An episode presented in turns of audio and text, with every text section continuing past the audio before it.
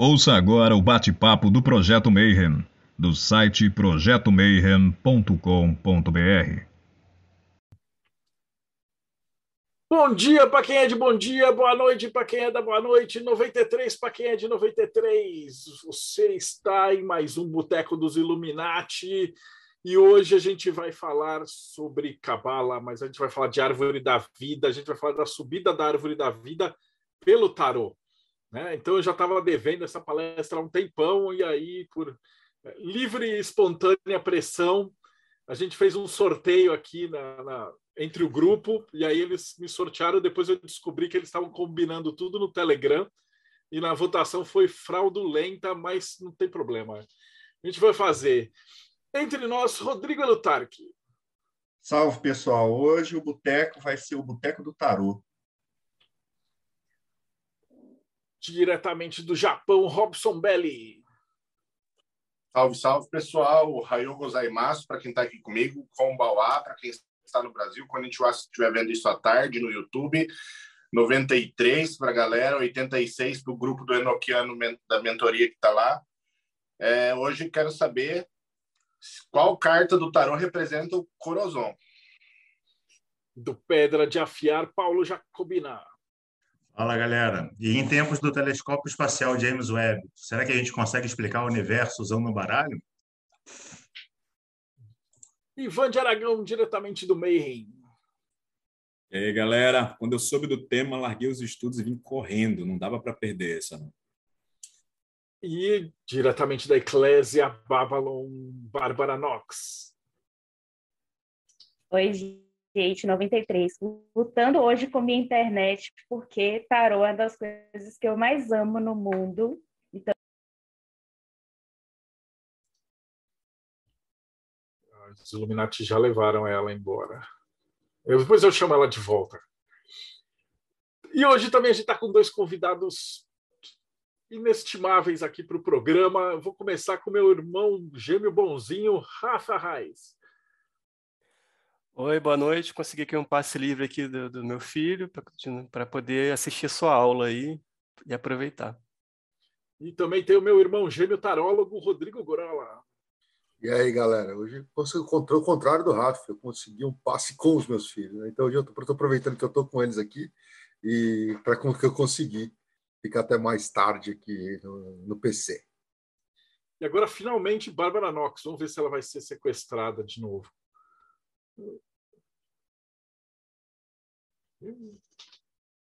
Travou, cara, né? Pois eu vou. Tem problema não. Hoje a gente vai falar um pouquinho sobre tarô, cabala, subida da árvore da vida e um monte de gente pergunta para a gente assim, pô, que arcano que tem a ver com que esfera? Como é que eu começo nisso tudo, né? Essa era a grande dúvida que um monte de gente escreve para a gente, pergunta e tal.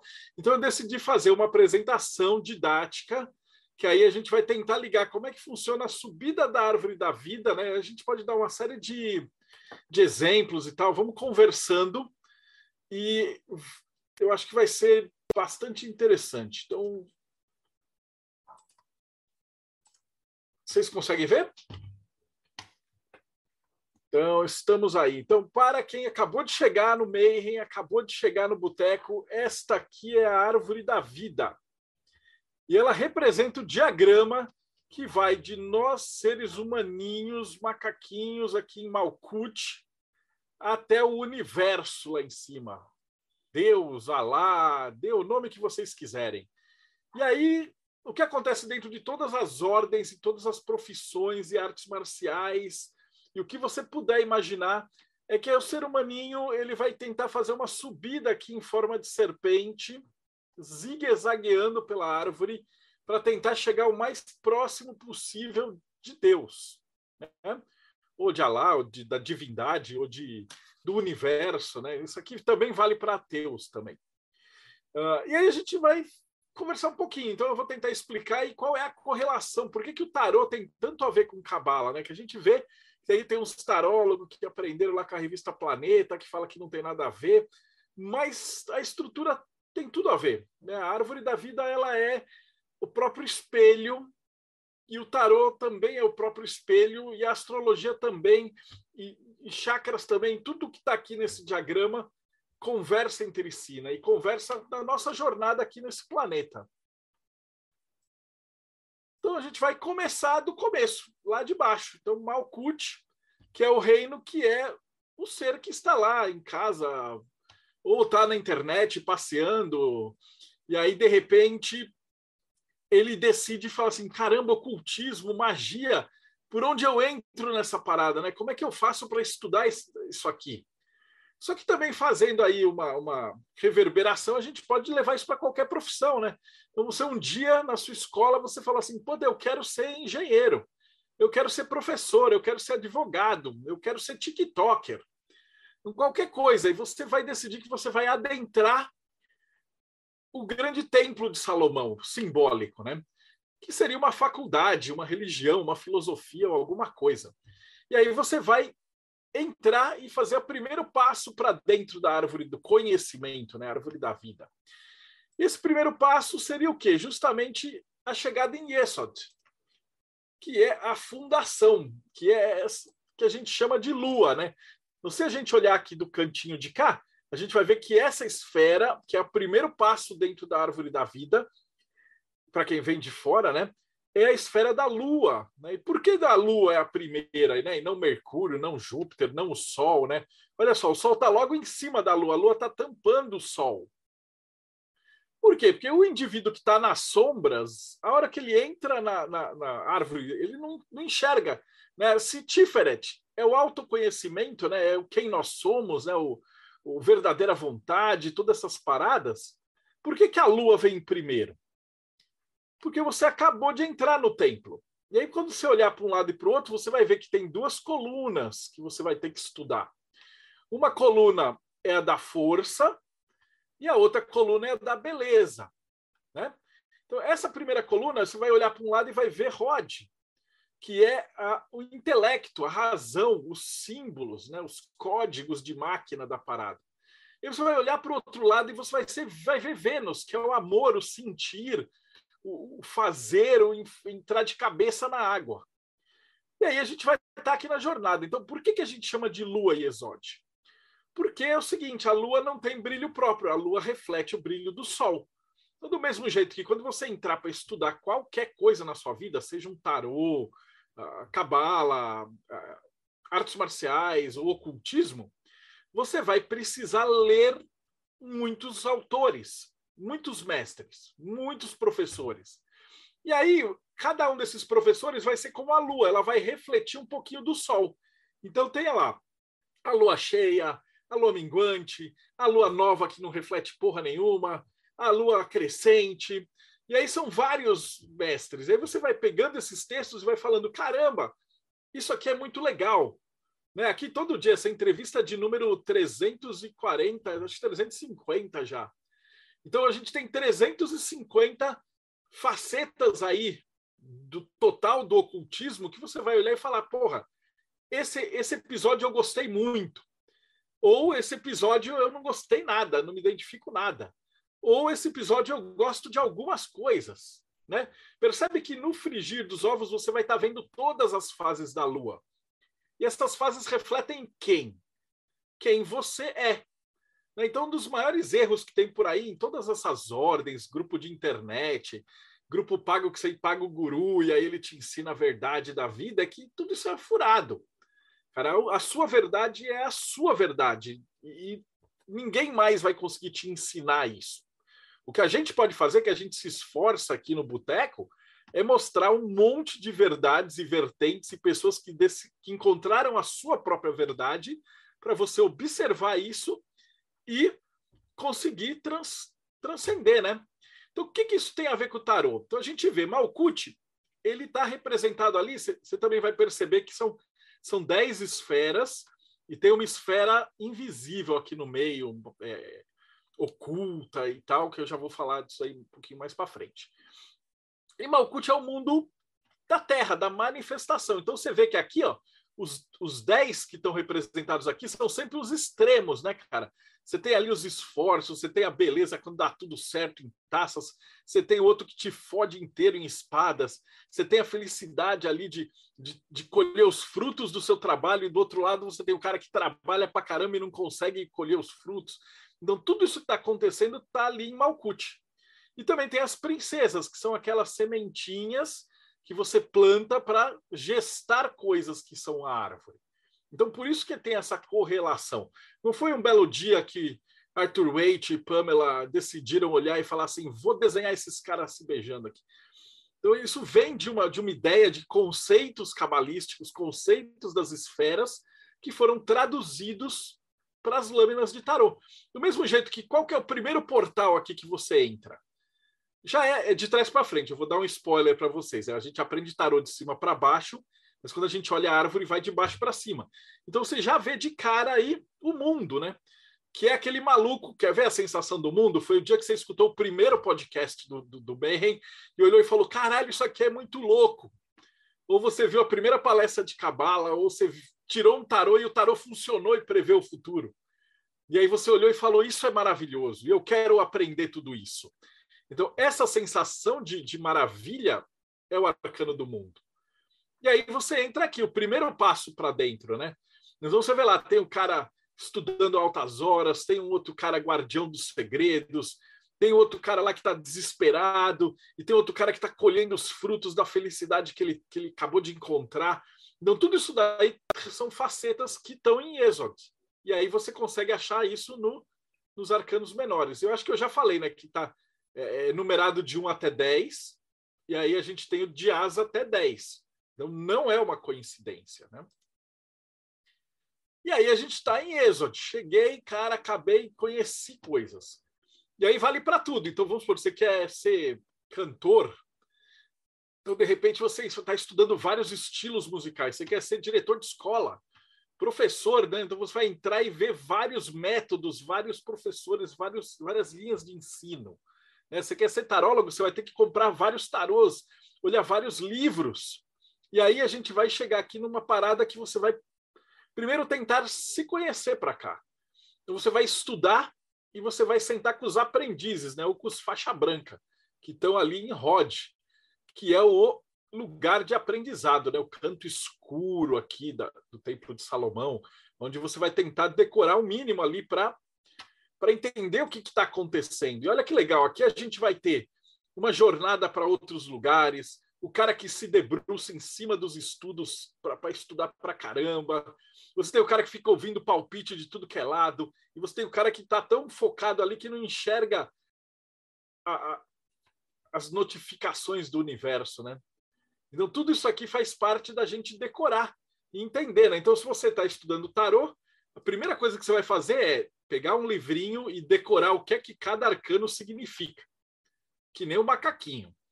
Né? E aí tem gente que se contenta com isso, mas tem gente que vai querer ir para frente. Se você pegar um, o livro de tarô e decorar, você até vai ser um tarólogo, bem meia boca, mas funciona, cara. A gente diz que nas primeiras tiradas costuma ser a galera jogar o tarô, olhar e ler o livrinho, e aí ele fica espantado porque funciona, né? E aí, com o tempo, ele vai pegando prática.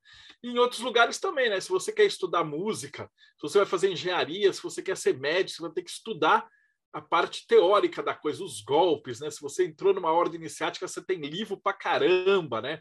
Vale lembrar que a Golden Dawn, Aston Argento, Arcano Arcanorum, eles seguem tudo esses graus. Então, depois que você estudou bastantão, você já vai virando um faixa marrom da parada, né? Que é o cara que foi para numa arte marcial, ele já foi pro ringue, ele já teve que dar umas porradas, ele já levou umas porradas, ele já tem um manejo, é o cara que parou de ler livro de natação e entrou na piscina, é o cara que vai estar tá já funcionando. Então, o lado de cá é o lado de Netza, é o lado de sentir a coisa, né? É a, a, coluna da beleza, é o cara que já tem prática, né? Porque uma coisa é você aprender tarô e decorar o livrinho, outra coisa é um amigo ou uma amiga sentar na sua frente e falar assim: Eu vou conseguir um emprego? Como é que é lá, Robson? Meu namorado está me traindo? Eu vou conseguir um emprego, eu vou ser. E aí você tem que tremer todo e falar: agora eu vou virar um tarô. E aí, depois de tudo isso, ainda vai ter uma caminhada grande para cá até você chegar na faixa preta, que é Tiferet, né? Então, isso também aplicando para todas as coisas, né? Vamos brincar se você é um cantor. Né? Aqui, primeiro, você tem que aprender todas as partituras. Você toca um instrumento, tem que dedilhar, tem que ter toda a parte teórica, né? De pausa, de timing, de tudo. Mas se você não subir no palco do, do boteco para cantar, né? Tem, tem uns caras que falam que o maior medo é subir no palco para falar com as pessoas. Imagina cantar para as pessoas. Né? Então tem que ter uma coragem para você dar esse salto aqui. E aí, daqui para cá é a experiência que vai fazer você chegar na faixa preta. Mas a faixa preta termina, né? A gente vai ter aí aprendiz, companheiro e mestre. E a gente pode aplicar isso para tudo na nossa vida, né? Então, quando a gente está de aprendiz, a gente olha para o mestre e a gente tem o diabo, que é o olho, né? Ain. Então ele observa o que a gente está falando e a gente tenta, no ocultismo, tentar se esmerilhar o máximo no que a gente pode fazer. Então faz o RMP divertir, direitinho, com tudo certinho, com todo aquele traquejo e tá. Depois a gente relaxa, né? Mas no começo tem que fazer tudo certinho, faz os exercícios de visualização lá do, do Mind's Eye, é, vai atrás e, e se policia, né? Então você está tirando as arestas. Eu acho que eu já falei isso mil vezes das palestras, né? Quando Michelangelo fez aquela estátua do cavalo e o prefeito chegou para ele e falou: Como é que você arrumou esse cavalo, cara? Só tinha uma pedra aí na semana passada e tal. E ele falou assim: Eu só tirei o que não era cavalo. Então, para a gente chegar aqui na maestria, a gente precisa se lapidar lapidar a pedra bruta. E para chegar até aqui, né, no medo de palco, o que é que tem? Aqui não dá para ver, mas tem a torre aqui atrás. Que é o terror, né, cara? O medo, é o arcano que todo mundo se caga de medo. Tá aqui, ó, diabo e torre. Que é aquele medo de você sair daquele conforto, né, de seu telemita que decorou todos os rituais, todas as falas do Crowley, mas nunca fez porra nenhuma de prática. Nunca fez um RMP na vida. E aqui não é à toa que só as três piores cartas do tarô estão ali olhando para o aprendiz, né? É o cara que não faz nada e só fica lendo, é o mago de poltrona, é o cara extremamente hiper é, olhando para dentro, capricorniano, e é o cara que vai ter que derrubar essas torres para aprender. E aí a gente vem entra aqui na prática, né? A prática ela vai ter ó, é, também vários caminhos. É o cara que fica querendo, sonhando com o futuro, é o cara que tem que estar tá defendendo tudo que ele faz, né? Ó, esse capamanga aqui do, do, das lanças, né? Ele está em cima do palco e está todo mundo olhando para ele. Aí o cara não sabe se ele canta, se ele se esconde, se ele foge. Ele tem que estar tá preparado para defender o que ele acredita. E aqui, às vezes, os caras se decepcionam, né? A primeira vez que você entra para fazer as coisas, você fala, pá, como eu sou ruim. Né? Mas, porra, todo o seu primeiro quadro, primeiro desenho, primeiro, tudo é ruim. Nada vai ser do jeito que você queria. E para o verdadeiro mestre, sempre pode um pouquinho mais, né? E aí você está aqui nesse canto. E aí você vai precisar morrer para renascer aqui no 6. E o 6 é o, é, o, é, o, é o faixa preta, é tudo bonitinho, cara. O 6 é uma vitória aqui, é o cara do, com a nostalgia de quando ele era estudante, o caminho, porque ele sabe que, tipo, ser faixa preta é só metade do caminho. Então ele olha para trás e ele enxerga tudo tudo bacana atrás. Ele tem, às vezes, o cara se torna um arrogante, e aí ele fica pelo caminho, ele acha que chegou na faixa preta e se acha muito foda, e ele acaba sendo mal vencedor, né? Ou simplesmente o cara não recebe o que merece. Então, essa aqui é a faixa da que cada um vai receber exatamente aquilo que merece, que colheu na sua trajetória. Né?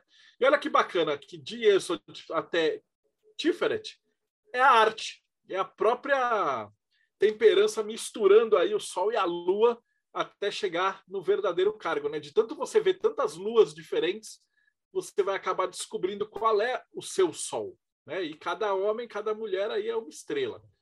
Eu não vou entrar em detalhes, mas aqui o Crowley muda as coisas e tal. Eu sou fã do Rider Waite, para mim Tzadi é a estrela e Tzadi é a inspiração. Então, quando você está aqui e acabou de adentrar o templo, você pode olhar o sol, que é a lapidação, né, o estudo dos símbolos do seu inconsciente, ou você pode ser um artista que você tem a inspiração total que vai para o campo da, da, do fazer e acontecer. E no equilíbrio dessas dois, a gente chega aqui na temperança. Então, nota, é duas criancinhas. Aqui você vai ter os dois frascos também misturando, e aí no fundo aqui a mistura perfeita e o grau de mestre, né? Então, olha que beleza. E aí a gente chega aqui em Tiferet, que é o centrão, né? Onde todos queremos estar um dia. Aí você fala, porra, mas se a faixa preta é a metade, olha quanta coisa que tem lá para cima, mano. E aqui, logo olhando aqui para cima, a gente vai ver dois, duas esferas: o rigor e a misericórdia, que é o que a gente vai começar a conversar em termos de projeto de grande obra, né? Porque aqui a gente já você já se descobriu, você fala, porra, eu sou um puta guitarrista, eu sou um tarólogo bacana, eu sei fazer as coisas, eu sou um maguinho. Mas e agora? O que, que adianta, cara? Você ser o melhor violonista do mundo e você não tocar para ninguém, ninguém nunca vê essa arte, ninguém vê os seus desenhos. Então, todo alquimista, enquanto ele está se lapidando, isso é um trabalho contínuo, tá? Enquanto ele está se lapidando, ele está tentando desenvolver a grande obra. Né? E o que, que gira a grande obra? A gente tem que olhar para cima. Então, se antes a gente estava aqui na Lua olhando um monte de faces da Lua, agora que a gente é o Sol, a gente está olhando diretamente para o abismo do conhecimento, né? que está tentando sempre nos sugar e a gente está tá sempre circulando em volta, né? quase tipo um buraco negro ali do qual a massa dele é tão gigante que todo é atraído para o conhecimento, né? Toda a estrutura, a, a, partir daqui, vai em direção a isso. E aí a gente tem esses dois tópicos, né? Como é que a gente enxerga isso no tarot? Gevurah é o rigor, é Marte. E Recede é Júpiter, é a programação ou misericórdia, né? Eu gosto de linkar tudo, porque se você faz um bom projeto e um bom planejamento, é óbvio que o resultado é prosperidade, né? Senão você vai ter que ficar batendo cabeça, gastando energia, gastando poder, gastando força para chegar num resultado que às vezes é pífio, né? E uma coisa bacana, peraí, que aqui que a gente está tá falando de, de Gevuraí, recebe numa empresa, isso aqui pode ser tipo a tesouraria e a hospitalaria. Então você planeja e executa as coisas na vida, né? Quanto que você tem que, que você pode fazer e como é que você planeja. E uma coisa mais engraçada ainda é que, agora o Robson, que é o tarólogo, me confirma aqui. A imensa maioria da galera que vai se consultar com tarólogo, eles ficam atrás de perguntar: o é, que, que vai ter os seus inimigos? Eu vou ser prosperidade? É, eu vou arrumar um marido, uma namorada? Ou eu vou arrumar um emprego? Mas ninguém chega para o tarólogo e fala assim: como eu posso ser sábio? Eu não é. Até só... o público em alguns anos, eu acho que só aqui do Mayhem, um ou dois que se consultaram comigo me perguntaram como melhorar a si mesmos. É, o resto fica só circulando em volta de rodear. Mas a gente chega aqui. E aí esse planejamento está para cima. E aí a gente vai subindo na árvore. E mais incrivelmente, a gente vai chegando próximo da, da origem do tarô. Então a gente vai chegando nos arcanos que são mais cheio de símbolos, né? Então, o que, que a gente vai ter aqui? O 5 é só catástrofe, né? Então, se você é tarólogo, é briga, tapa na orelha, bomba, é só treta. E o Júpiter é só alegria também. Ó, os caras dançando, escaparam da torre, né? O cara tá lá, tá, tá o universo está dando até mais taça do que ele precisa. É um cara descansando para se preparar para outra briga, ou é o cara que tem o poder ali, né? De acordo com o Crowley, ele segura, né? E nesse meio de campo aqui a força, que é tipo se você planeja e controla o seu gasto, não tem como você se dar mal. Então tudo na vida vira essa estrutura aqui, né? E aí você vai observar dos lados do rei, ele vai também para dois lados. Ele pode ter essa justiça aqui de, de saber gastar, saber fazer as coisas, saber quando que ele faz, quando que não faz, quando que avança, quando que recua, né? A justiça.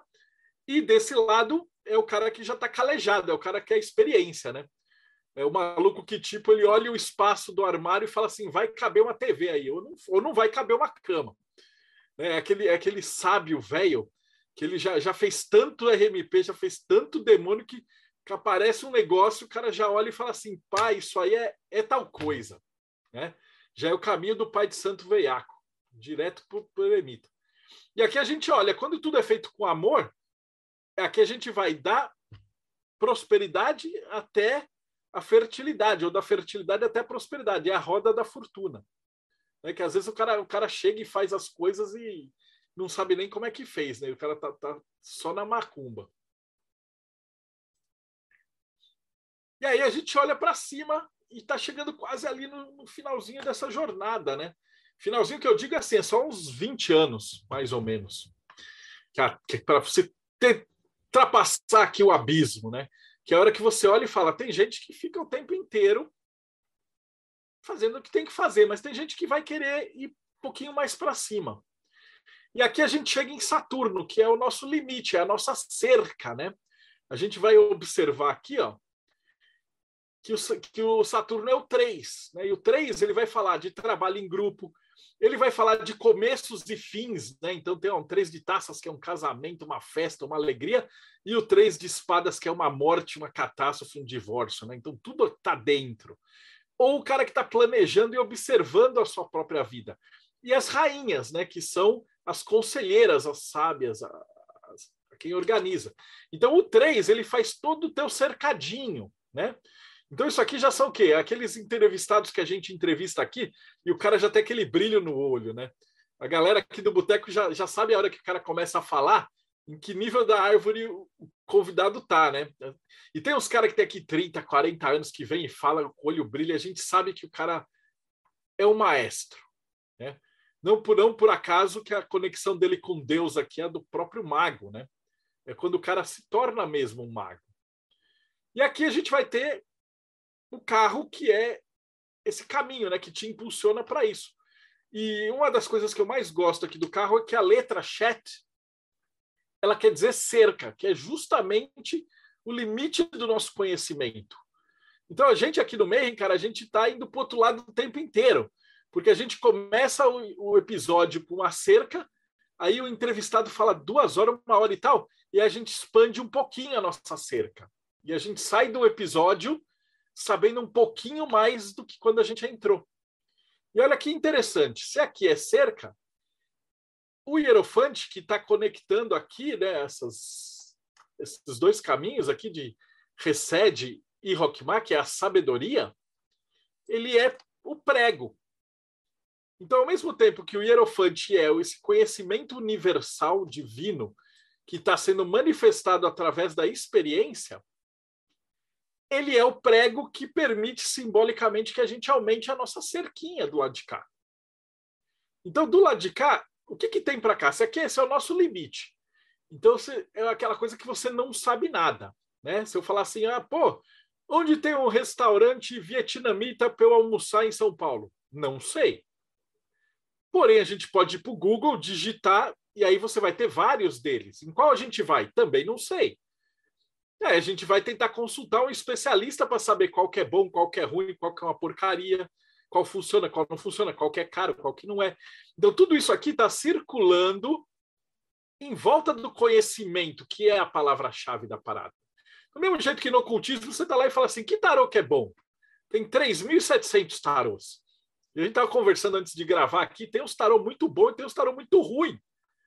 E aí você precisa, quem não sabe nada ou está indo nessa caminhada, ele vai estar tá observando esse funil.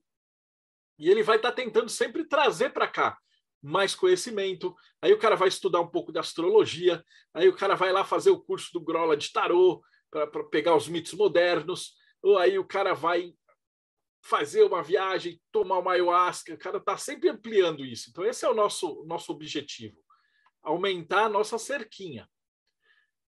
Que é também uma, uma dica. Então, se você tiver num grupo ou se você tiver num, num podcast, ou se você tiver num, num, juntar de gente na qual os caras falam assim, nós que sabemos tudo, teme muito cuidado, cara. Tem que acender o farol, cara, porque tem algum problema, porque ninguém sabe tudo. O Alamur falou, a nossa torre de Biná aqui, ó, ela é a espuminha da água quando tem na maré. Você está na praia, veio a onda, Aí ela voltou, ficou uma espuminha. Isso é você, sou eu. É nossos 80 anos de vida num planeta que tem 8 bilhões de pessoas com 10 mil anos de história documentada. E Rockmar é o fundo do mar, cara. Então a gente vai ter que viver infinitas vidas para a gente saborear e aprender tudo. Então, qualquer tipo ordem da internet, não importa o nome, não importa a pompa, não importa nada, cara. Se o cara falar que vai te guiar, tá mentindo. E pior ainda se falar que vai te vender um relógio da sabedoria. Aí que você tá fudido, você vai ser feito de trouxa. E tem muito picareta nessa parada. Então, o que, que seriam esses dois? Ó, os dois são os reis. Né, cara, o dois é tudo, o dois é Rockmar, é o cara olhando para o universo, é todas as oportunidades e opções, é o cara sabendo se proteger e se defender, é o cara com o joguete ali, ele manipula, ele controla todas as energias. Aqui é a sabedoria do universo. E o único jeito de beber dessa sabedoria é estudando muito, cara, é assistindo uma palestra que vai vir um tio e aí o cara vai falar pra caralho de budismo, aí você vai ficar apaixonado, só que você não sabe porra nenhuma de budismo, você só ganhou uma estrelinha. Aí você vai ter que descer tudo de novo e falar, eu vou me iniciar. Ou vem um tio fala tudo de maçonaria, você fala, cara, isso é legal. Ou vem o Thiago e fala de alquimia. Aí você fala, cara, é muito legal, só que aqui você só aumentou um pouquinho a sua. Eu gosto de comparar isso, eu gosto de artes marciais, né? Aquele cara que treinou sei lá, 15 anos de, de MMA ou 15 anos de Kung Fu, e aí o cara vai fazer um curso de chave do jiu-jitsu para aprender a dar um golpe, ou vai fazer um curso lá da Aikido para aprender a dar a chave de mão, ou vai fazer um curso de faca. Então, significa o quê? Que o cara já tem uma base. Então, tenha uma base. Não seja também o mané esquizotérico que vai beber de 500 grupos diferentes e não vai conseguir aprofundar mais que isso. Você vai ser sempre o eterno deslumbrado, né? O faixa preta de 11 golpes, né? Faixa, é? faixa preta de 11 estilos. Faixa, Ota. Olhando lá para cima. O faixa branca de 11 estilos é o famoso, né? Ele não sabe fazer nada em 11 estilos diferentes de luta. O oposto do mago, né? O mago a gente quer chegar aqui em Binar, que é o cara que passou da faixa preta. Aqui a gente está nos dans já, né? Isso aqui vão 20 anos para você chegar nessa, nessa parada. E os tarôs também. Você pode ver que daqui para cima do abismo é só pica grossa do tarô, né? Olha lá, tem a sacerdotisa que é pica grossa, tem a imperatriz, tem o imperador, tem o hierofante, tem o mago, tem o louco, tem o cara do carro, tem o anjo que controla, expulsou os caras. Aqui é todos pica da galáxia do tarô, não é por acaso são os caras que estão ali em volta do abismo, né? A, a própria sacerdotisa, né? Que é o mestre olhando para o universo, olhando para Deus e, e falando assim: eu preciso desse camelo, eu preciso caminhar, eu preciso reencarnar muito, eu preciso passar por muitas experiências. E olha que engraçado, aqui também tem a ver com esse passar por muitas experiências, essa saída do, de, de, voltar, né? A espada é o, é o viver muitas vidas, fazer muitos cursos, fazer muito aperfeiçoamento, né? A gente fala de encarnação, mas se de repente você foi lá e fez um curso, sei lá, de astrologia, depois você fez o curso de cabala, depois você fez o curso de alguma coisa, cada curso desse é uma viagem de camelo que você sai da sua cerca, bebe em algum oásis e volta um pouquinho mais esperto, e sua cerca fica um pouquinho maior.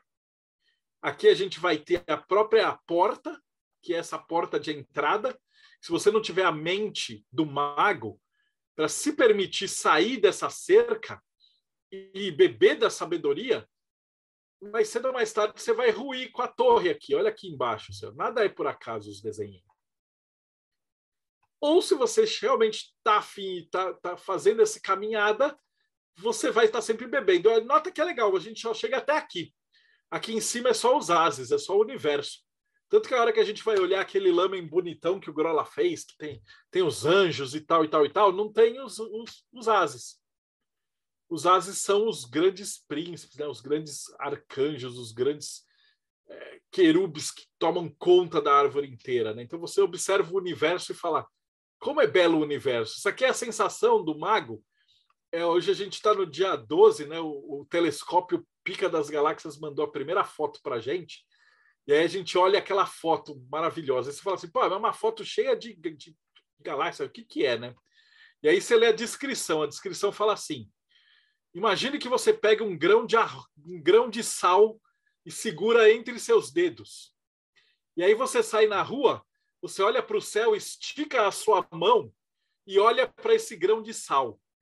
Essa foto com uma caralhada de galáxias é o que dá para ver no quadradinho do grão de sal. Então, essa é a magnitude de Keter. Esse é o universo. Isso é tudo que você não sabe. Por isso que alguém muito sábio uma vez falou: só sei que nada sei.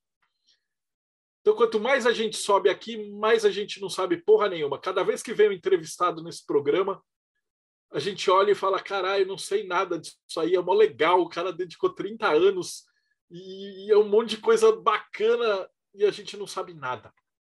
Então, essa aí é a grande humildade aqui do Marco, né? Saber que nada se sabe. Ah, até que foi rápido, tá vendo? Pá!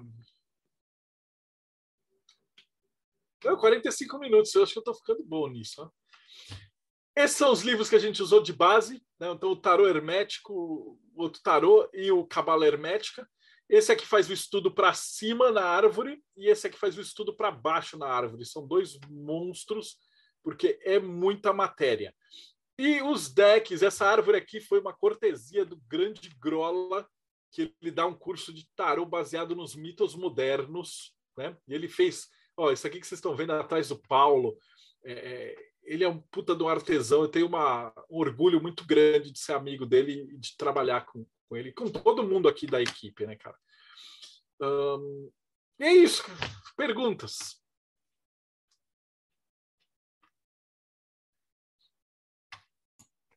Levantei minha mãozinha aí. Se ninguém é... tiver pergunta, significa que eu fiz muito mal o meu trabalho hoje. Não, eu não tenho, eu tenho mais um comentário. Meu. Primeiro eu queria falar que tem aqui a árvore do Grol também, sempre está aqui na, no meu cenário, né?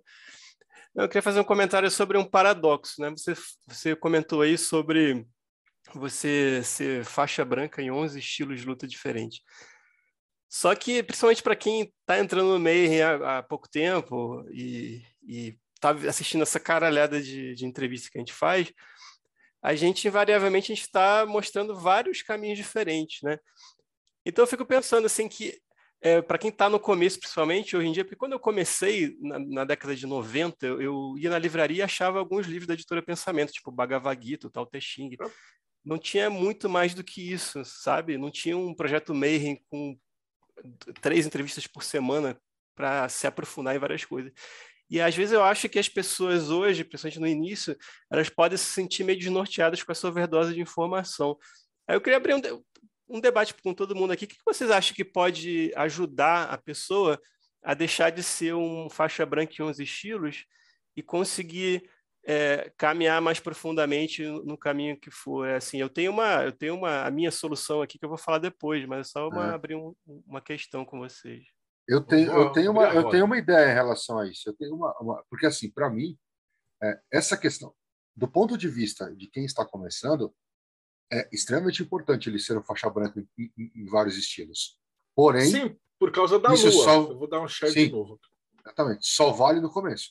Porque é o seguinte, você precisa ter o conhecimento. É, é, você não sabe nem o que, que você quer. Você precisa conhecer um pouquinho de tudo. Só que depois você precisa escolher um caminho. Assim, você não vai ser especialista em tudo. Eu vejo que tem muita gente ainda que chega na cabeça achando que vai. Não, porque eu vou ser o cara de. Eu vou ser o mestre de cabala, astrologia, budismo, Ifá, umbanda, candomblé. Então, irmão, não nessa vida, cara. Escolhe um. Escolhe, assim, eu sempre digo que dá, dá para você tocar uns três caminhos. Para você se, se especializar, dá para você tocar uns três caminhos. Mais do que isso, começa a virar insanidade. Depois você não liga lá com cré mais.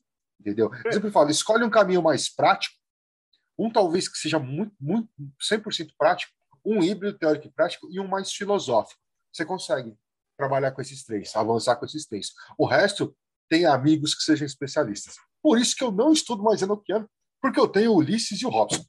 Se eu tiver dúvida, eu pergunto para eles. É, o segredo da magia é você ter amigos mais espertos que você.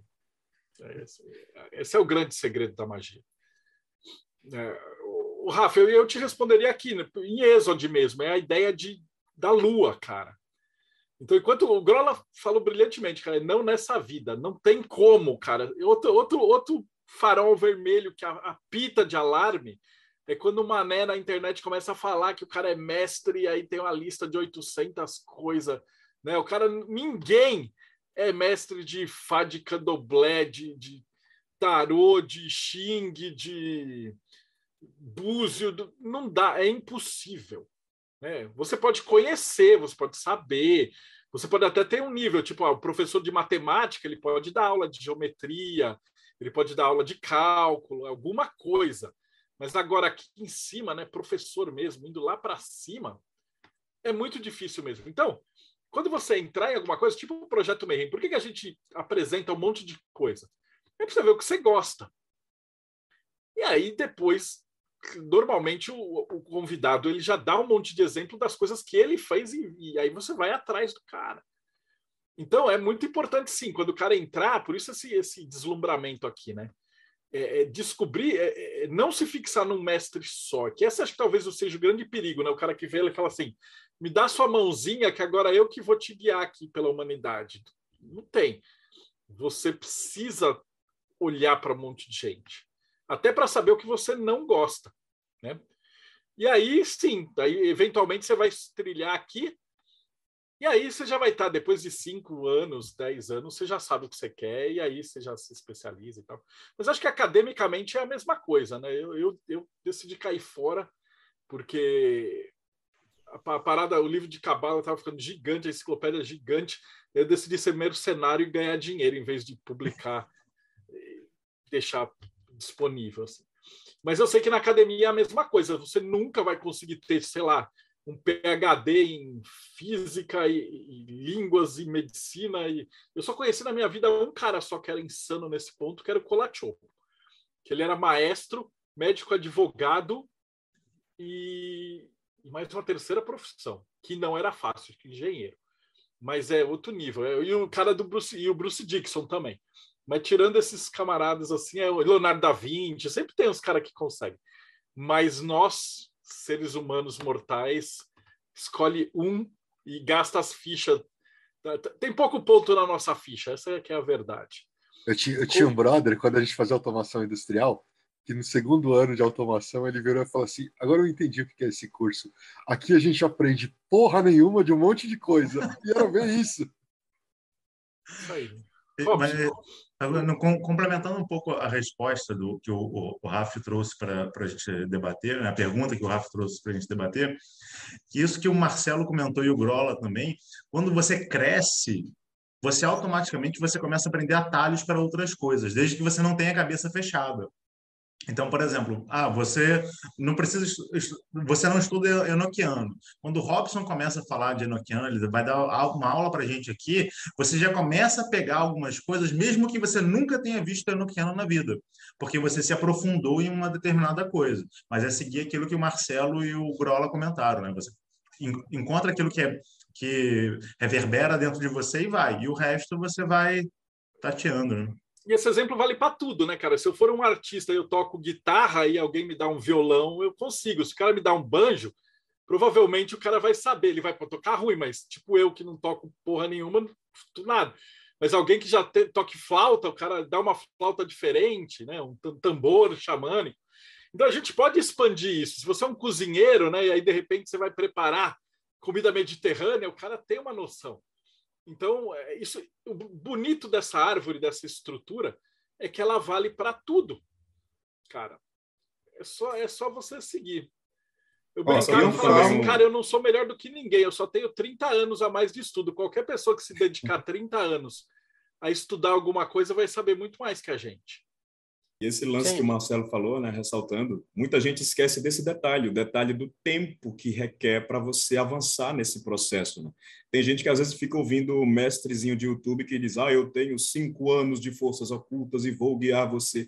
Cara, com cinco anos de forças ocultas, você não está nem no meio da metade do caminho, sabe? Tipo, você está engatinhando ainda, já quer ensinar os outros ah, me pague tanto num curso tal que eu vou te fazer subir nas estrelas e levitar. Não, gente, vamos com calma. Então, acho que uma dica que eu daria para quem está começando também, que está chegando aqui, entrando em contato com os vídeos do Mayhem, explore esse momento, curta esse momento, conheça, até que você consiga ter essa consciência do que você tem mais afinidade e consiga ir trilhando o seu caminho. Mas não fique pensando, ah, daqui a dois anos eu já vou ser o mestre das galáxias aí. Não, vai com calma, cara porque você vai ralar muito, vai ter muita coisa para aprender. Não é assim, não passa de mágica. Você vê que o Marcelo sempre diz, né? 20 anos, 10, mas é na prática que você percebe que realmente é disso para mais, que você vai percebendo que é, o conhecimento é infinito e você é uma poeirinha ali, explorando esse processo.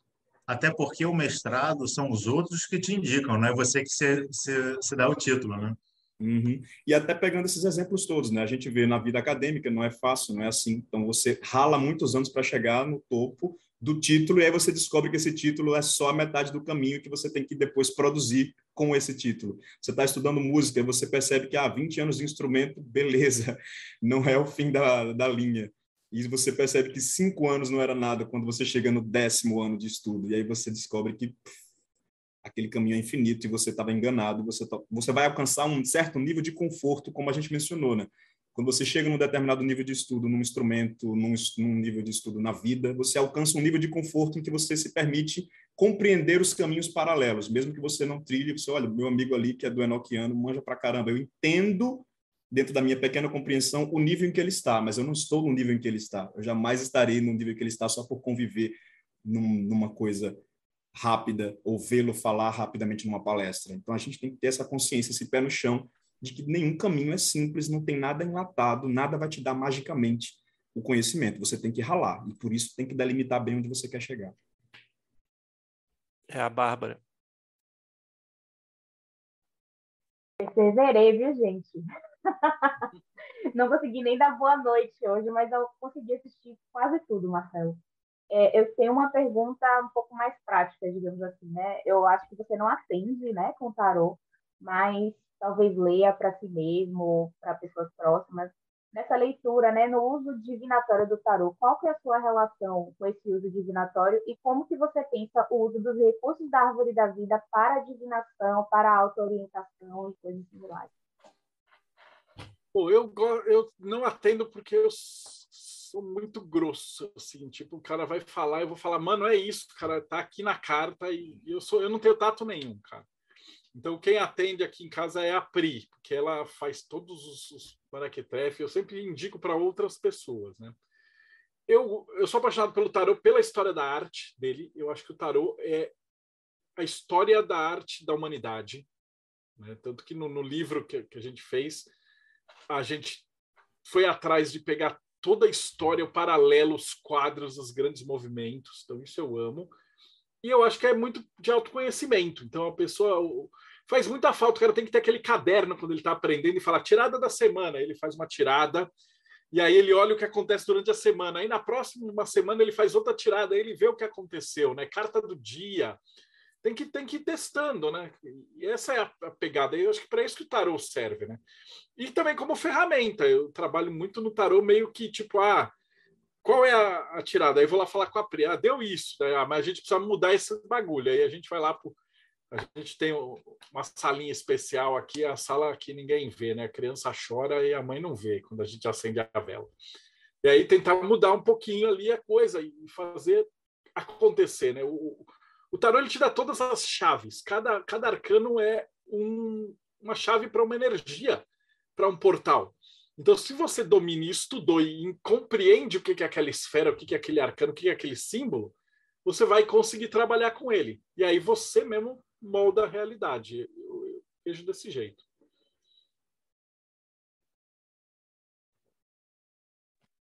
Desculpa aí, pessoal, caí uma pane de temperatura no aparelho, mas acho que agora vai. É, eu ia falar sobre a questão da importância da pessoa entender que a árvore da vida não, é estática. Você não passa por uma coisa em um momento da vida e acabou, superei. Não. Você está sempre fazendo aquele processo. Então é importante que as pessoas entendam que existe diferença entre o cara que fala que dominou 300 estilos de artes marciais diferentes e o cara que fala que estuda para conhecer quando aparece um estilo novo. Por exemplo, ah, tem tal coisa. Aí o cara vai dar uma olhada para conhecer. Ele fala, estou estudando, estou conhecendo. Né? E não há problema nenhum. Na verdade, esse cara que faz esse processo, ele só está, tipo assim, ampliando a cerquinha dele, igual o Marcelo falou, né? Então, tipo, acho que isso é importante. Dentro aí do que o pessoal está falando, eu acho que também é importante ressaltar a questão do tarô, não só como baralho, não só como carta em si, mas em si como um conhecimento que você pode agregar na sua vida prática. Igual o Grola, ele é muito bom o curso dele, por quê? Porque ele ensina você ver o tarô, as cartas do tarô no seu dia a dia, nas situações que você está vivendo. E eu acho que essa é a grande mágica do tarô. Depois que eu fiz o curso do Grola, isso me ajudou bastante na minha visão, que, cara, eu parei de observar o tarô como carta simplesmente e comecei a trazer para minha realidade o que são aquelas cartas, o que precisa ser feito, que energia está presente e tudo mais. E a árvore da vida é esse diagrama maravilhoso que nos mostra os caminhos, do que pode ser feito para atingir a energia que nós desejamos e identificar onde nós estamos dentro dela. Então, assim, eu acho maravilhoso a árvore da vida justamente por isso, e o que o Marcelo está falando é importantíssimo hoje. Aí eu falei assim, se você é o primeiro cara que está vendo o seu primeiro podcast que você está escutando, provavelmente você só entendeu 10%. Você é que nem o Neil, que se esborrachou no meio lá, na hora que eu comecei a falar Gevurah, Resed e tal. Lá. Mas aí, depois de você ficar um tempo e estudar e tal, daqui um ano, se você escutar esse mesmo podcast, você vai entender 50% do que eu falei. E aí, daqui uns quatro anos e tal, aí você vai entender o que foi falado hoje. Então, ninguém faz o primeiro salto, né, cara? A gente brinca lá na Matrix que é isso aí, tem que entrar de algum jeito, igual artes marciais, igual pintura, igual tradutor. Imagina você se forma tradutor na faculdade e aí você vai para um evento que você tem que traduzir um gringo de verdade. Né? Enquanto ele fala, mano. É muito nervoso, por isso que a torre está ali. É, é o salto, cara. Ninguém faz o primeiro salto, cara. Você não vai cantar direito no seu primeiro show. Mas se você não é. fizer o seu primeiro show, você nunca vai ser o Michael Jackson. É, tem uma coisa que liga o que você está falando com o que o Ivan falou. Uma coisa importante, que é importante ter ciência. Você precisa praticar. Mas você não vai ficar bom amanhã. Se você está começando a estudar hoje, ah, não. Eu vi caras falando, daqui sete meses, o cara nunca precisa estar estudar tarô na vida.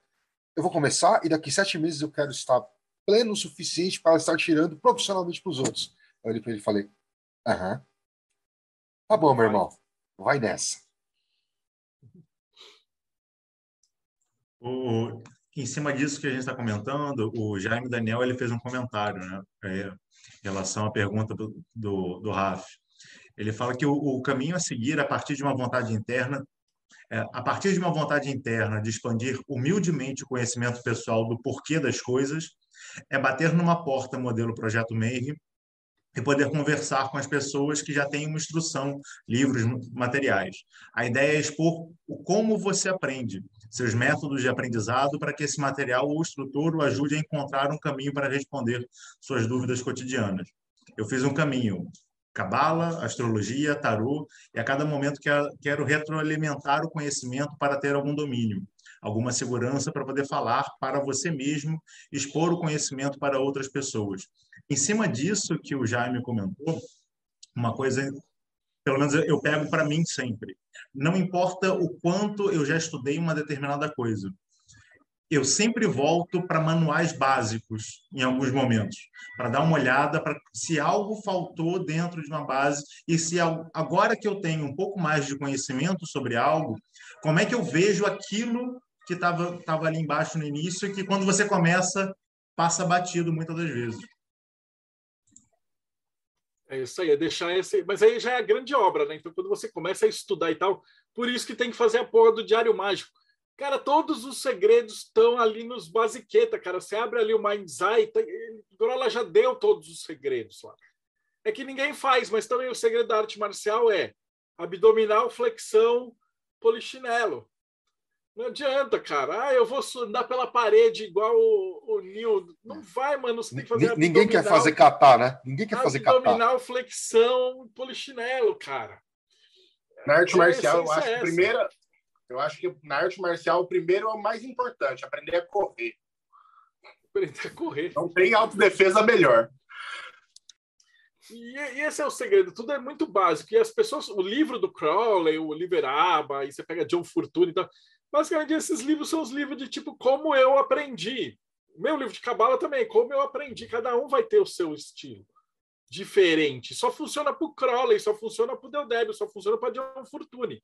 Você vai ter que ler todos e um dia você vai escrever o seu livro de cabala, de ocultismo e etc. Daí não vai, assim, ser em, não vai ser em seis meses, vai demorar uns 10, 20 anos isso aí. Assim como é ideal que cada estudante de ocultismo um dia faça o seu próprio tarô de alguma forma também, né? Seria uma, uma coisa ideal. Mas só para comentar que todo, todo mundo falou aí, é, só para arrematar que eu, eu, eu, tinha uma solução aqui né, para falar. É, eu me lembrei também, uma vez que a gente estava falando aqui sobre a, a, o Sefer HaOmer, né, a contagem do Homer da, do misticismo judaico, que o Robson e o Ulisses falaram que tinha uma coisa parecida no enoquiano que são 50 dias lá, também contando o, o, a, a, o dia da colheita também seriam 50, né? Pentecostes, né?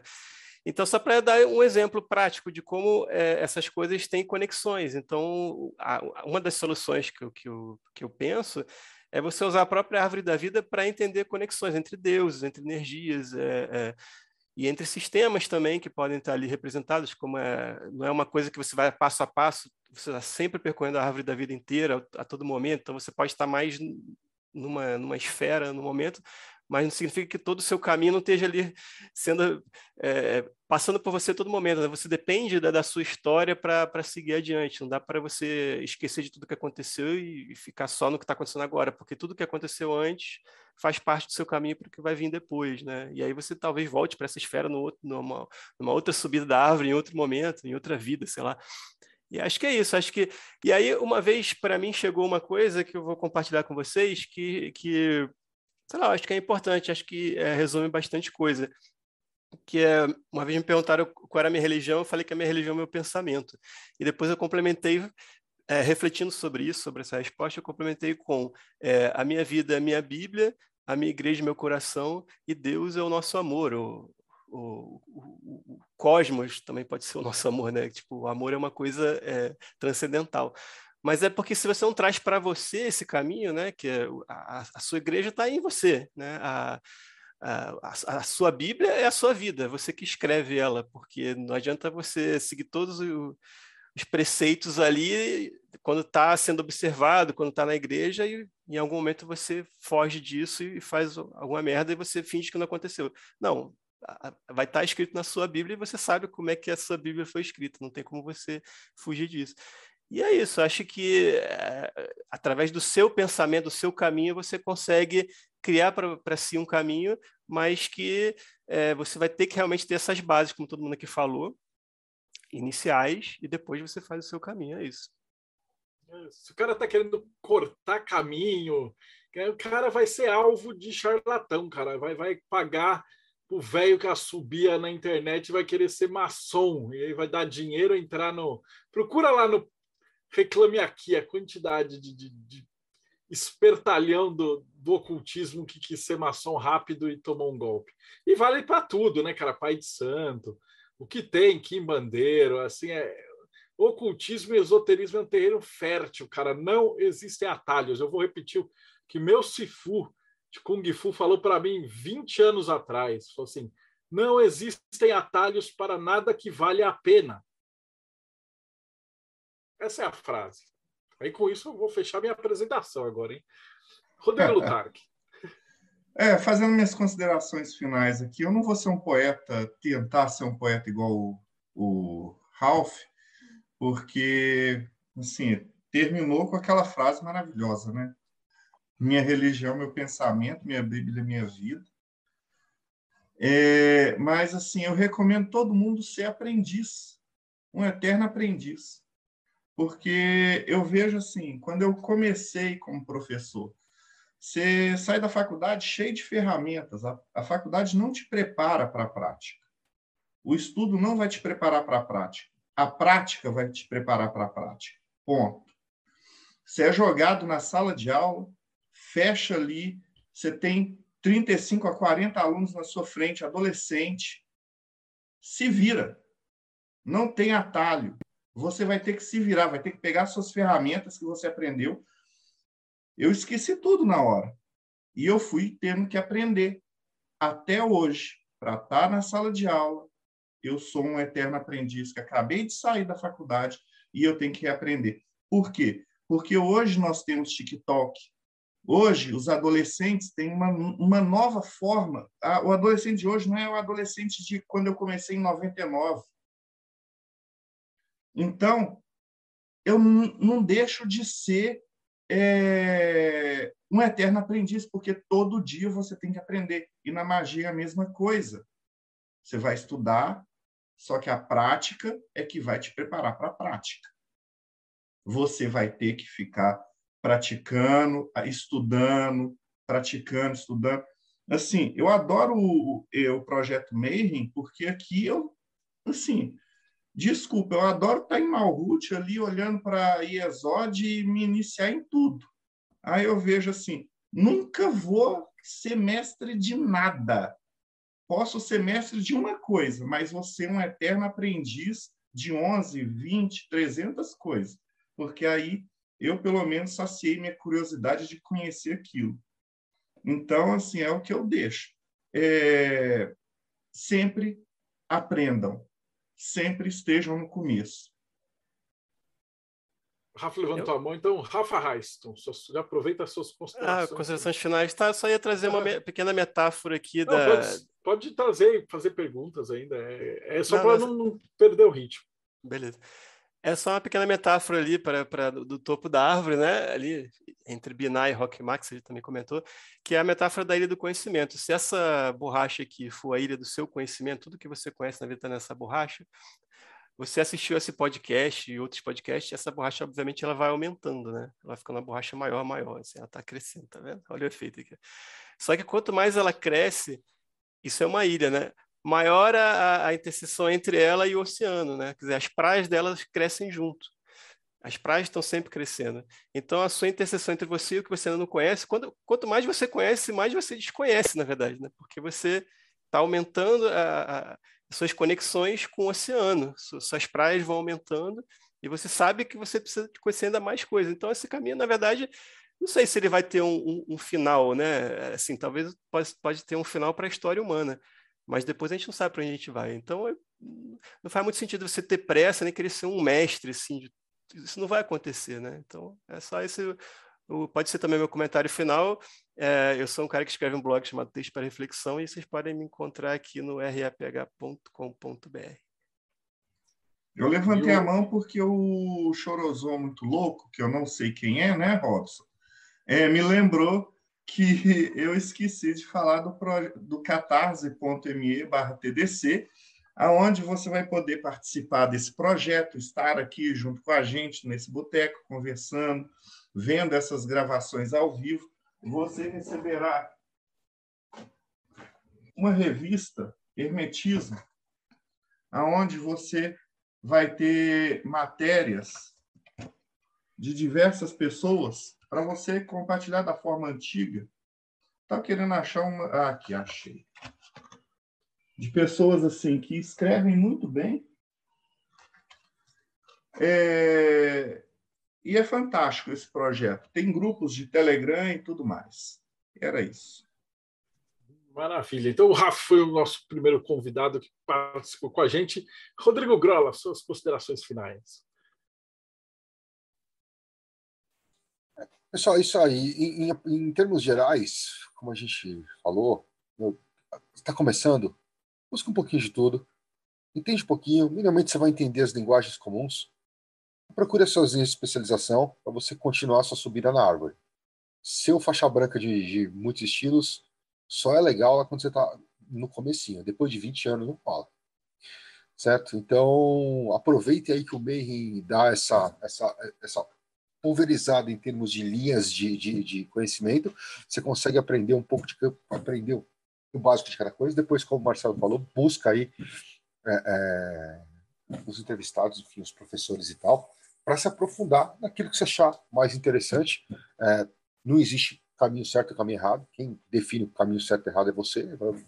O que é, é certo para você pode ser errado para outra pessoa, o que é errado para você pode ser certo para os outros. Então, você vai aprender. E quem quiser ouvir um pouco mais de tarô, runas e xamanismo urbano e os exercícios de visualização, dá uma, uma olhada lá no, no Lupus em Fábula no YouTube e no podcast. Estamos por lá. E mitosmodernos.com.br também, para saber quando vai, vão, irão haver as novas turmas de, eh, do curso de tarô. E é isso aí. E por falar em prática, Bárbara Knox, tem prática na Eclésia Babylon? Porque muita gente fala, tal, e, tem a prática da Telema, né, cara? Um monte de gente que a gente mais vê em Telema é os caras que fica sempre faixa branca de Crowley. Exato. Grava todos os livros, sabe recitar de cor, mas nunca fez um Rubi Estrela na vida. É, eu estava ouvindo vocês comentando e eu estava aqui pensando, né? Eu, como uma boa geminiana, gêmeos, né? A criança do zodíaco, eu adoro estar nesse lugar de aprendiz. E me identifiquei muito com o que o Rodrigo disse, né? Eu acho que a sala de aula é o maior mestre de todos, principalmente para o professor, muito mais do que para o aluno. Então, a sala de aula ensina a gente a ser humilde, ensina a gente a perseverar, ensina a gente a ter jogo de cintura, ensina a gente a ser paciente. E meio que preparou, me preparou assim para esse caminho iniciático. E eu fico muito. Eu gostaria muito que as pessoas vissem as coisas com os olhos que eu vejo, porque às vezes essa sede de estar no topo mata o principal elemento que é a jornada. A jornada é o grande lance de tudo. A jornada é que é o gostoso, né? quando a gente está praticando, quando a gente está aprendendo. Então as pessoas ficam nesse afã, nessa arrogância, nessa pretensão de estar no, no, no lugar X. E isso não tem fundamento, isso não tem um porquê. Tipo, por que, que você quer chegar lá, né? Curta a jornada, curta os aprendizados e entenda que você é menos do que um grãozinho de areia, né? No, no, menos do que um grão de sal, né? Que nem você falou na postagem, né, Marcelo? Então, assim, diante da grandiosidade do universo, diante da grandiosidade da existência humana, faz muito mais sentido que a gente curta a jornada e continue a nadar do que enlouquecer buscando atingir um determinado topo. Inclusive, é nessa corrente que vem muito do trabalho com Babylon, com o centro, né? A, a corrente 156, ela surge, dentre outras coisas, como esse grupo de pessoas que entende que é muito mais importante do que saber citar Crowley de cor, é você de fato ter uma conexão com o Telemann, é você de fato ter uma conexão com Babylon. Então, é esse o nosso principal objetivo dentro da corrente 156 e é assim o trabalho da Eclésia. Tanto que, quando você entra na Eclésia, você faz o chamado de Babylon e você se conecta diretamente com ela e não com a gente, não numa sabatina de Libre, porque a gente não acredita nisso. Então, se você quer ter esse tipo de experiência, pode entrar em contato com a gente no 4gsanctuary.com, pode falar comigo direto no Instagram, arroba vesta.nox, e é isso aí. Ivan de Aragão, suas considerações finais. Cara, adorei a palestra de hoje, adorei o papo, o nosso debate foi maravilhoso. E uma das coisas que eu estava pensando enquanto eu ouvia o pessoal falar, basicamente a gente tem uma síntese ali, né? A gente às vezes falou muito do, do processo, de quanto o processo ele tem uma duração extensa, de quanto a gente não consegue as coisas facilmente. E sempre lembrando, né, a prática nisso tudo e a humildade, né? Até o Rodrigo falou, a Bárbara falou nesse ponto, eu estava lembrando. Né? Acho que é a grande chave da coisa, a gente manter a humildade diante do processo, curtir esse processo enquanto ele acontece e, ao mesmo tempo, não ficar pensando tanto no, no quesito, tipo, beleza, eu sei que eu, eu estou num processo que demora muito tempo para a gente alcançar uma suposta mestria, que a mestria não é o fim de tudo, mas, ao mesmo tempo, isso não vai me tolher, não vai me fazer desanimar ou parar de praticar porque ah, não vou fazer nada agora, só daqui a 20 anos. Não, vai se jogando, é justamente na prática e nessa prática humilde do aprendiz que ele vai se lapidando, né? que ele vai um dia caminhando mais, mais próximo até chegar nessa, nessa, nesse alvo aí da mestria. E é isso. E pensando também no tema, eu até lembrando aqui, dias atrás eu escrevi um poema chamado Caminho da Serpente. Então, quem se interessou pelo tema, curtiu, a palestra, viajou nisso que a gente está falando aqui, quiser ler um poema falando sobre o tema também, para mexer com a cabeça e os sentidos através da linguagem poética, chega lá no ivandearagão.com e procura Caminho da Serpente lá no blog. Um abraço a todos e até a próxima. Paulo Jacobina, suas considerações. É incrível, como sempre. Né? O, Marcelo também tem dois cursos, né? um de, um, de, de Cabala, acho que lá no, no site da, da Diamond também. E uma coisa que a gente comentou por aqui, mas que pode ter passado batido, e é sempre interessante a gente ter em mente, é que muitas das vezes a gente sabe mais do que a gente imagina que sabe. Porque quando a gente olha para outras pessoas, por exemplo, ah, você olha para o Marcelo, você fala, caraca, o Marcelo sabe muita coisa, o Grola sabe muita coisa, o Rodrigo sabe muita coisa, a Bárbara sabe muita coisa, e eu não sei tanto assim. Mas é porque a gente vê o nosso processo, a gente não vê o processo do outro. A gente vê os nossos, os nossos tropeços e a gente não vê os tropeços dos outros. A gente não vê o quanto o outro também bateu cabeça para chegar onde ele está. Então, quando a gente começa a conversar com outras pessoas, a gente entra em contato com pessoas que também sabem, e a gente começa a conversar, a gente fala: Ah, isso eu já sabia um pouquinho, eu sei mais do que eu imaginei que, que, que eu soubesse. Porque você começa a entrar em contato com outras pessoas que também vão te puxar para cima. Então, entenda o seu processo, mas entenda que todo mundo também tem processo. E se você tem interesse em saber mais sobre todas essas coisas e se conhecer um pouco melhor, aprendendo a prática filosófica, estudando temas como magia, sociologia, astrologia e religiões, pense em se inscrever no canal do Pedra de Afiar no YouTube para saber como se transformar, como transformar a forma com que você vê a vida e se conhecer cada vez mais. Grande Paulo. E por último, mas não menos importante, Robson Belli, eu deixei ele por último porque ele vai ter que falar do Enoquiano e do Morte Súbita, né? Que o Thiago está no meio do mato sem internet hoje. Bom, então vamos falar, vamos falar do problema primeiro. Faça parte do problema, conheça mortesúbita.net. Lá você vai ter também muitos textos de Enochiano, vai ter lá é o o grande ninho maligno de tudo que não aparece no projeto Mayhem. Lá você vai encontrar tudo, todos os conhecimentos proibidos reunidos desde 1996. E para quem quiser conhecer o enoquiano.com.br, a gente fala só de enoquiano, mas a gente também faz parte desse conglomerado, dessa máfia do ocultismo que é o projeto Mayhem e esse conjunto aqui maravilhoso que faz parte desse que compõe essa mesa. Então, quem quiser conhecer um pouquinho mais de magia noquiana, entra lá no site, vai na aba contatos, grupo, é gratuito Sejam bem-vindos e conheçam um pouco mais nossos projetos, tanto mortesubita.net quanto enoquiano.com.br. Muito obrigado. Eu só vou deixar uma dica. É, eu fiz o curso de cabala do Marcelo. É bom. Tá? não estou falando isso para puxar saco, não. É, é muito bom. Recomendo mesmo a galera. Quer conhecer mais de cabala? Quer sair da poltrona? Quer sair do dali do IESOD, faz. Faz, conheça, estude, porque vai ajudar muito vocês a ter uma compreensão maior. Porque a Cabala, eu acho que ele é essa cola entre o conhecimento ocultista no geral. Você pega a Cabala, meu, com aquilo ali você vai conseguir fazer as conexões com todo o resto. Então, recomendo todo mundo estudar Cabala, independente da linha que você siga. Eu, eu fiz na época que era Roots ainda, que era naquela salinha da sobreloja lá na Vila Mariana, lá, desse tamanho. É bom pra é, caralho, já era bom pra caralho na época. Pô, galera, valeu. E aí também, você que está assistindo, você vê o boteco aqui, né? A gente. Acho que se tivesse cheio assim, dava umas 10 pessoas. Cada um de nós tem 15, 20 anos de alguma coisa específica. E, cara, eu não sei metade do, assim, do, que, do que o Paulo sabe de, de, de de Frade, Rosa Cruz, o Rodrigo de, é o chefe de todo mundo. A gente é professor, mas o Rodrigo é o diretor de escola. Né? O Ivan, ele não abriu a boca, o Ivan é o raio negro, cara. A hora que ele fala com a voz e tal. Cantor pra caramba, o Rafa com as poesias do cara.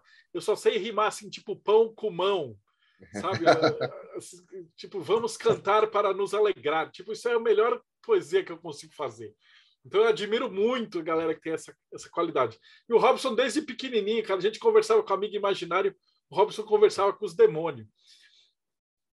Essa parada. Então, aqui, o Thiago eu nem vou falar, o cara é alquimista, né? Todo mundo aqui trabalha, ele já fez o pacto.